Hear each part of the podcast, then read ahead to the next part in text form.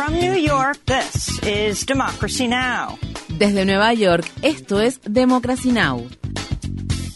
Democracy Now! es un noticiero internacional de radio y televisión que se transmite desde Estados Unidos a través de Internet en democracynow.org. Welcome to Democracy Now!, democracynow.org. Bienvenidos a Democracy Now! en español democracynow.org barra es.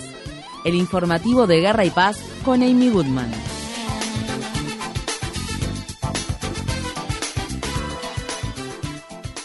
El ejército de Ucrania dice que las Fuerzas Armadas rusas están muy lejos de apoderarse de la ciudad oriental de Bakhmut después de que la organización paramilitar rusa Wagner dijera el domingo que hizo la bandera de Rusia sobre el edificio administrativo de la ciudad en ruinas. Esto vino precedido de un fin de semana en el que se libraron intensos combates en Bakhmut, al igual que en otras partes del este de Ucrania en la ciudad de Konstantinovka, la cual se encuentra ubicada cerca de Bakhmut, los bombardeos rusos dejaron un saldo de seis personas fallecidas. Estas fueron las palabras expresadas por una sobreviviente de 69 años. Mi vecina y yo salimos corriendo al pasillo y nos abrazamos muy fuerte. Ella es más grande que yo y la abracé muy fuerte. Nos quedamos allí mientras todo temblaba por las explosiones. No tengo idea cómo hemos sobrevivido. Hubo seis víctimas fatales. Seis personas acaban de morir. Las autoridades rusas dijeron haber arrestado a una mujer cuyo nombre es Daria Trepova en relación con el atentado con bomba perpetrado el domingo en la ciudad de San Petersburgo, en el que murió el destacado bloguero militar proguerra Vladlen Tatarsky. El embajador ruso en Bielorrusia dijo que Moscú colocará armas nucleares tácticas cerca de la frontera occidental de Bielorrusia, donde el país de Europa Oriental comparte frontera con países de la OTAN. Los miembros de la OTAN se reunirán esta semana en la ciudad de Bruselas. Finlandia, que el martes se convertirá oficialmente en el miembro más reciente de la alianza militar, también participará de la reunión. Mientras tanto, Rusia asumió la presidencia del Consejo de Seguridad de la ONU para el mes de abril, lo que desató la indignación de Ucrania, al tiempo que el presidente Volodymyr Zelensky denunció que esto demuestra la ruina total en la que se encuentra el organismo. La última vez que Rusia ocupó la presidencia rotatoria fue en febrero de 2022, el mes en que invadió Ucrania.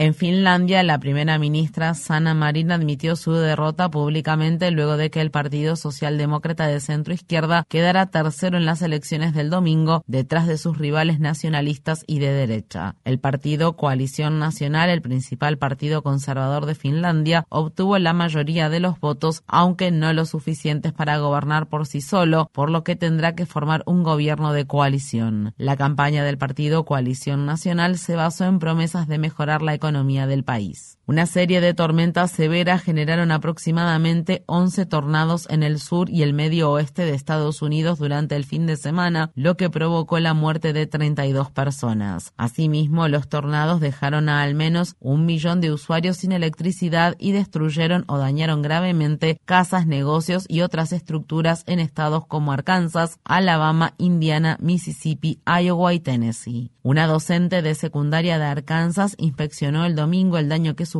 su salón de clases. Sí, he enseñado aquí durante 25 años y este es mi salón de clases. Cuando salí ayer no me di cuenta de que esa sería la última vez que enseñaría en este salón de clases. Salimos a la 1.30 pm, lo cual fue una gran bendición de Dios de parte de nuestro superintendente, porque de lo contrario, los niños y niñas habrían estado en los autobuses y los maestros aquí, cuando ocurrió la tormenta, y eso habría sido aún más devastador.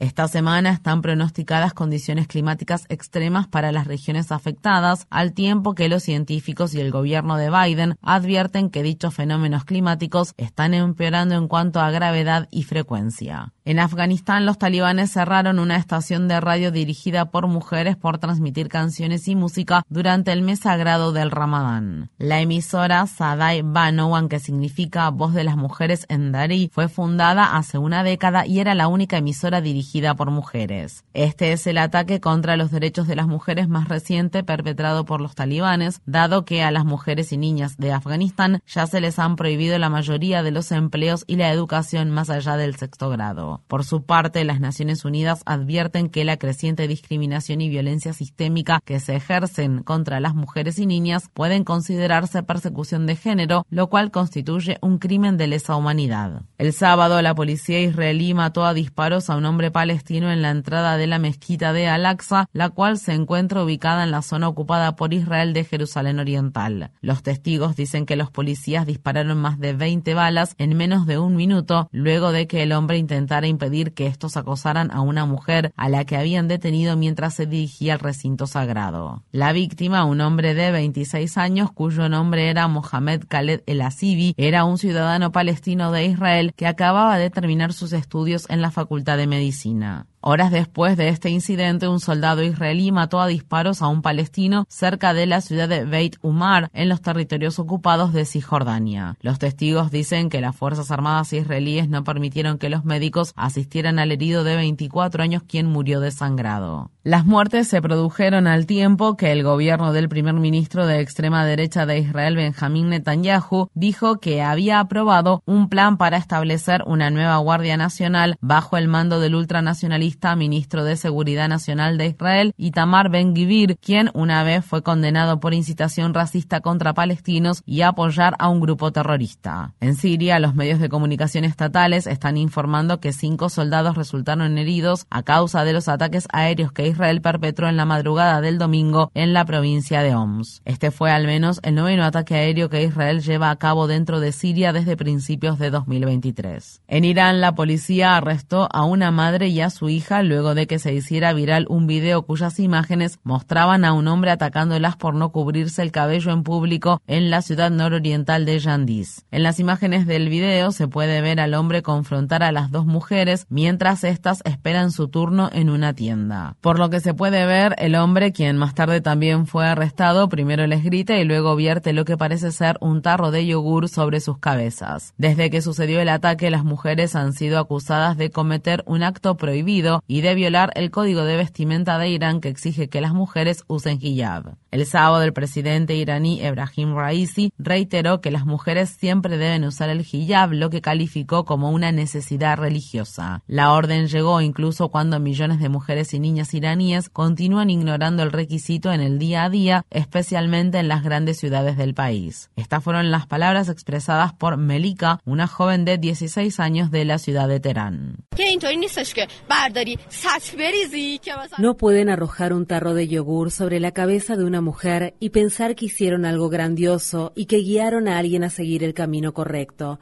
Eso solo le incumbe a esa persona. Ella quería vestirse así y se vistió como quería. No es asunto de nadie. El propietario multimillonario de Twitter, Elon Musk, ordenó a la plataforma de redes sociales eliminar la marca de verificación de la cuenta del periódico The New York Times luego de que los editores del periódico se negaran a pagar por el servicio Twitter Blue. Esto se produce luego de que Twitter estableciera un sistema de pago por usar las marcas de verificación en el que las empresas, las organizaciones sin fines de lucro y las instituciones gubernamentales tienen que pagar mil dólares por mes para mantener las marcas azules que demuestran que sus cuentas han sido verificadas. Hasta ahora, solo unas pocas docenas de cuentas han visto eliminadas sus marcas de verificación y Musk señaló que había quitado la marca de verificación de la cobertura del periódico The New York Times contra la que se pronunció duramente en un tuit calificándola de propaganda. Otras cuentas destacadas, incluidas, según se informa, las de los empleados de la Casa Blanca, se han negado a pagar por Twitter Blue. Este hecho generó temores sobre la desinformación y el discurso de odio por parte de cuentas falsas falsas de Twitter en vísperas de las elecciones presidenciales de 2024. La campaña presidencial de Donald Trump para 2024 recaudó más de 4 millones de dólares en las 24 horas posteriores a que se diera a conocer la semana pasada su imputación por parte de un gran jurado del distrito de Manhattan en relación a una serie de pagos secretos de dinero que el expresidente hizo a la estrella de cine para adultos Stormy Daniels durante su campaña presidencial de 2016. Trump publicó un video destinado a la recaudación de fondos el domingo, dos días antes de comparecer ante un tribunal de Nueva York. The election was rigged and stolen Las elecciones presidenciales de 2020 fueron arregladas y robadas, pero en 2024 vamos a recuperar nuestro país. Si les está yendo bien debido a que todas las cosas que he hecho les ha traído riqueza y prosperidad, o al menos están extremadamente cómodos, sería realmente genial que pudieran contribuir a nuestra campaña.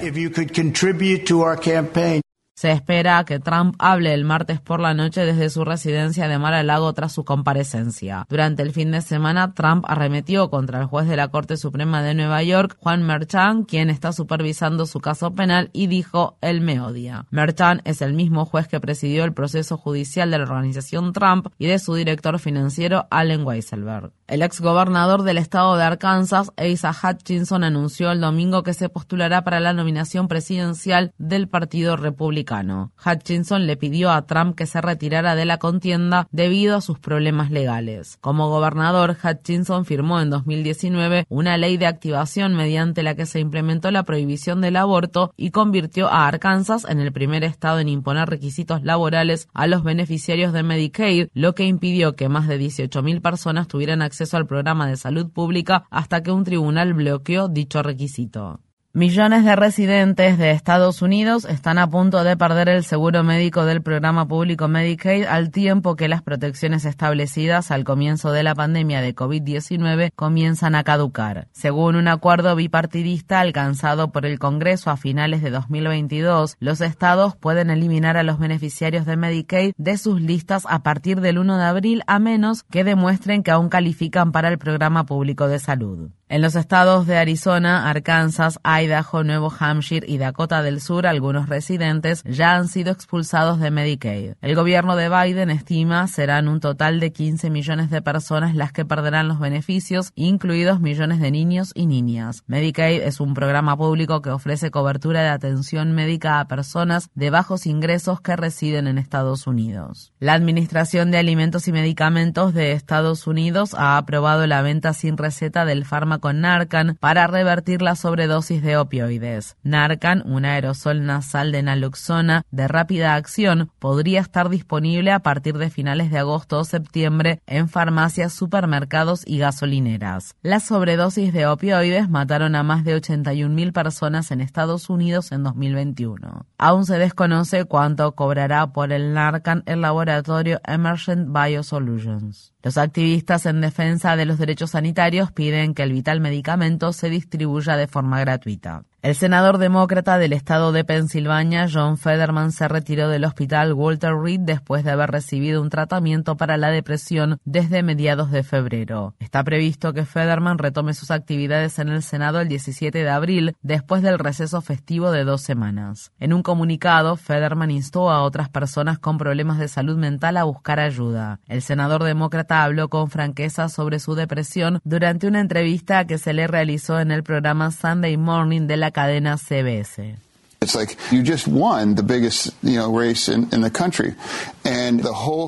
Ya saben, es como si acabaran de ganar la contienda más grande del país. De lo que se trata la depresión es de que, desde el punto de vista objetivo, es posible que hayas ganado, pero la depresión puede convencerte absolutamente de que en realidad perdiste. Eso es exactamente lo que sucedió, y ese fue el comienzo de una espiral descendente.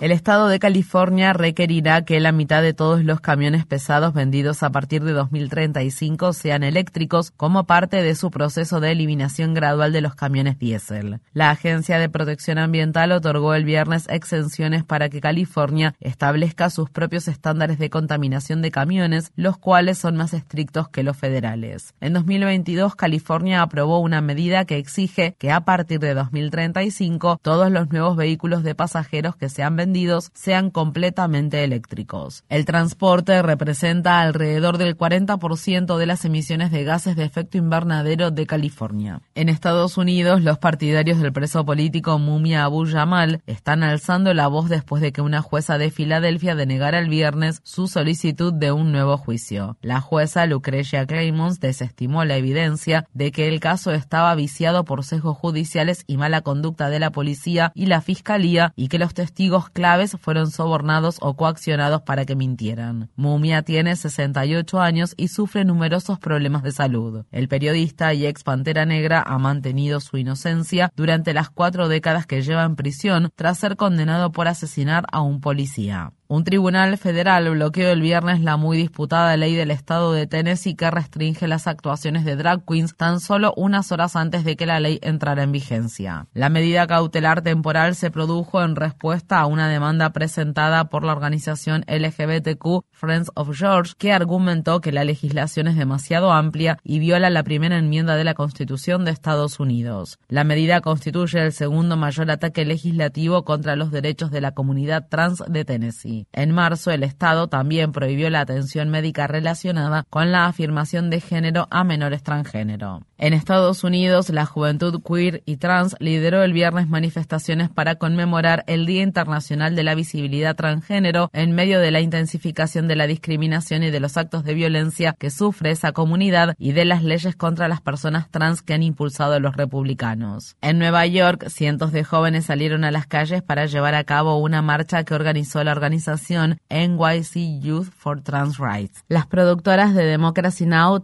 María Studilio y María Taras estuvieron presentes en la marcha y hablaron con Raven, una persona trans de 17 años.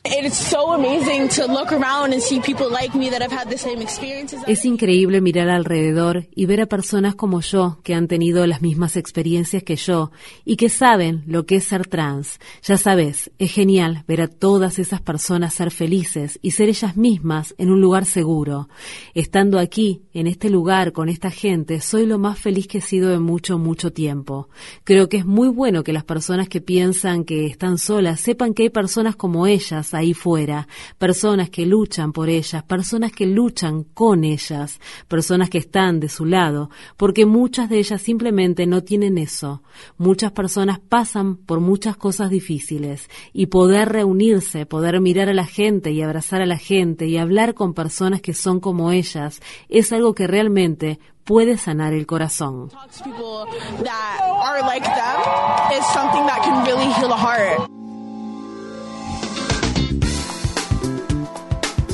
Infórmate bien.